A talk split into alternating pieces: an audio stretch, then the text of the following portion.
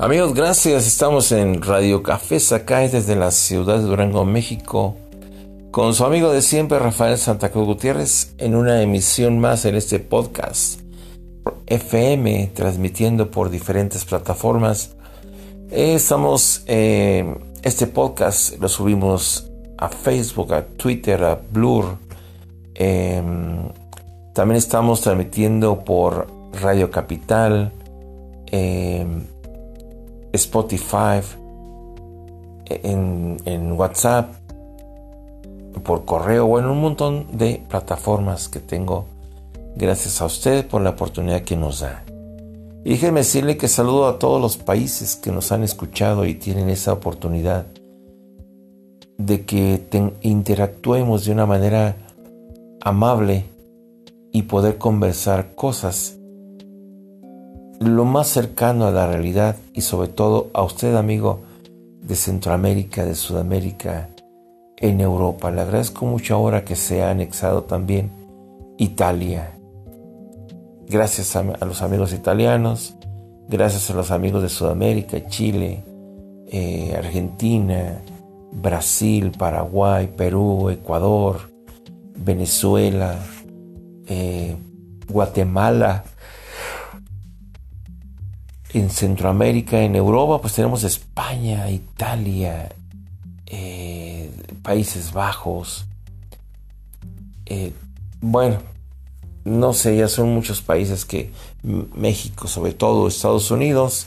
Gracias por estar con nosotros en esta conversación con usted en Radio Café Sakai, lo cual estamos en cierta forma tratando de llegar a esta situación que nos está limitando totalmente nuestra vida, está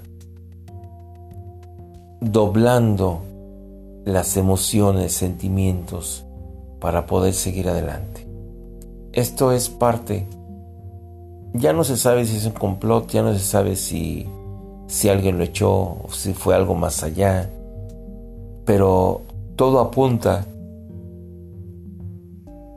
a que el presidente Donald Trump, porque lo menciona en ciertas partes, hoy que fue su debate, eh, bueno, hoy es viernes, fue el debate fue el jueves, em, eh, fue ayer, el día 22 de, de octubre, donde menciona que el virus llegó de China. O sea, esto es, son mensajes extraños, subliminales, que el presidente de Estados Unidos suelta para que quizás muchos los entendamos de alguna manera o lo podemos diferir, desgranar, porque yo creo que él ya sabe que algo está sucediendo. Pues sí amigos, estos son un preámbulo para, para poder iniciar esa transmisión y déjeme decirle que hay muchas mentiras sobre esta situación de Biden, el rival más cercano a Donald Trump, que es el presidente de Estados Unidos. ¿Por qué? Porque hay muchas mentiras, hay muchos periódicos importantes en el mundo que están comprados para echarle tierra al presidente Donald Trump. Yo lo único que puedo decir como presidente, pues ya quisiéramos tener un presidente como él, para que los países sudamericanos, centroamericanos, México, tuvieran esa fortaleza de aplicar la ley como es. Claro, también allá se las gastan bastante bien, con problemas, fraude, robos, todo, pero es muy diferente México, Estados Unidos. Tenemos muchos paisanos que pues cada quemada que nos dan allá y aquí también unas quemadas horrendas. Por eso no los quieren en muchas partes. Pero bueno, es otro rollo. Los latinos se están dando cuenta de lo que está ocurriendo ahora en Argentina, en Chile, ya ven lo que pasó acá con Evo Morales, eh, que apoyó al partido más. Y pues resulta que ganó en esas elecciones.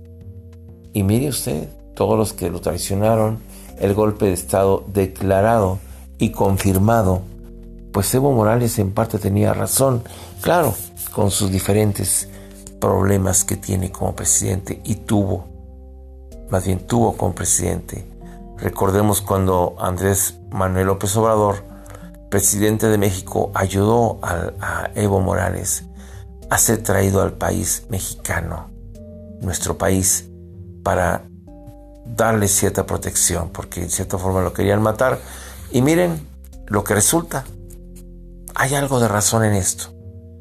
Los, los que les, le echaron mucho por esta acción, ya ven que México pues vivimos de los memes, vivimos de reinos de los demás, vivimos de la burla, del escarnio, de muchas cosas. Pero en cierta forma, hoy ya nadie dice nada. ¿Por qué? Porque somos petate quemado de un rato. Y en parte Evo Morales tenía razón, fue traicionado y se le provocó un golpe de Estado, lo cual todos lo van a pagar los que están cerca de él, según informaciones eh, directas de Evo Morales. Y déjenme decirle también que la presidenta que estuvo ahí fue una usurpadora enferma de alguna religión que quería imponer cosas inimaginables ante el yugo que existía, tal vez existía antes, en la época de Evo Morales y mucho más en años atrás, pues esta persona quería seguir dominando este país. Por lo tanto, bueno, pasamos a otra cosa. Amigos, eh, la situación del coronavirus se está tornando de una manera inimaginable. Hay mucho contagio antes. Los empresarios están tratando de no cerrar la economía porque la economía se está cayendo. Esto es parte de de lo que viene, parte de una evolución humana, parte de una evolución alimenticia, económica, de oportunidades, lo cual está llegando al momento límite. Eso nos está tocando vivir. Esta situación del coronavirus nos lleva a un lugar inimaginable de desobediencia y responsabilidad, de un contagio enorme. Europa ya ven que está a punto de varios países cerrar sus fronteras, cerrar, en confinar a las personas, pero ya con otro conocimiento. ¿sí? Se estaba declarando ayer, ayer precisamente que Irlanda, con sus 5 millones de habitantes, será confinada en forma total. México declara también que eh, tengan cuidado la gente que va a viajar solo a lugares, eh, cuestiones esenciales. ¿Por qué? Porque se está cayendo esto y no sabemos el día de mañana qué pueda suceder. Yo estoy transmitiendo amigos de Radio Café Sacae, su amigo Rafael Santa Cruz Gutiérrez, conductor profesional certificado teniendo en cuenta que lo que está sucediendo en este momento en nuestra ciudad de Durango nos da el crédito para ser llamados los más irresponsables de México y quizá del mundo. Algo pasa en esta ciudad. Hablemos de la ciudad porque si hablamos del Estado pues se está generalizando. Es una desobediencia, una responsabilidad, una falta de conciencia que es como un enfrentamiento que se tiene al enojo, al olvido. Pero déjeme decirle, Durango está compuesto por la mitad o en cuatro partes por diferentes clases sociales, culturales. Ya no hablemos de la economía que siempre ha sido un problema. Sí, siempre ha sido un problema las clases sociales, el racismo, la envidia, eh, las diferencias eh, eh, más bien son económicas, no culturales. Y en este momento a nuestra ciudad de Durango le acaba de brotar, le brotó.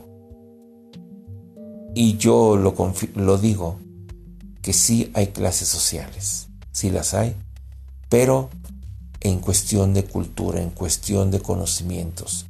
Porque fíjese, en los tres niveles, uno, dos y tres, se le puede llamar así, hay gente que que se cuida, hay gente que no se cuida y hay gente que no usa tapabocas ni cubrebocas, trae su cubrebocas como tanga. Esa es la clave, amigos, de esta enfermedad según lo que se dice. Está muriendo mucha gente. Recordemos la pandemia del año de 1918, la gripe española, que murieron más de 50 millones de personas en el mundo. ¿Por qué? Porque si hoy estamos ignorantes en muchas cosas, imagínense en aquella época. En México en esa época el 90% era analfabeta, con mucha gente mayor, mucha gente mediana, jóvenes. Entonces de ahí parten muchas cosas. Durango no está acostumbrado a cambios, no está acostumbrado a ser un lugar de élite, todo por la cuestión de nuestros funcionarios, de, de la década de funcionarios que nos han tocado, que han sido bastante ignorantes, no visionarios, han tomado en su lugar el escarnio, el disfrute de lo que es un gobierno en personal. Y esto es lo que ha llevado a la desobediencia, a las costumbres, a, que los pueblos de nuestro estado no tengan ese interés por obedecer, por conocimiento. Son muchas cosas, pero hoy en día, amigos, no se trata de estar ahorita. Ya el gobierno está quedando aparte, la sociedad está aparte, los medios de comunicación están aparte, solo tenemos que cubrirnos el rostro para poder vivir.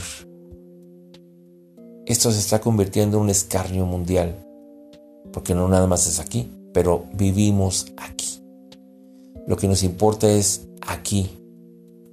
Y como dice un video que anda muy importante aquí, eh, anda rondando, que dice que se termina esto, pero tápate el hocico, tápate para que puedas vivir. Y si no entendiste, pues todos vamos a morir, quizás, o nos vamos a enfermar con cuestiones colaterales, con cuestiones de secuelas.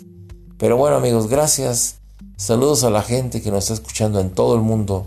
Le agradezco mucho y comparta esta información lo más real posible que se pueda.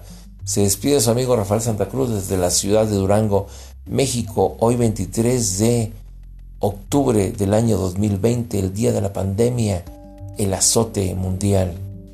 Y gracias por estar en sintonía en Anchor FM.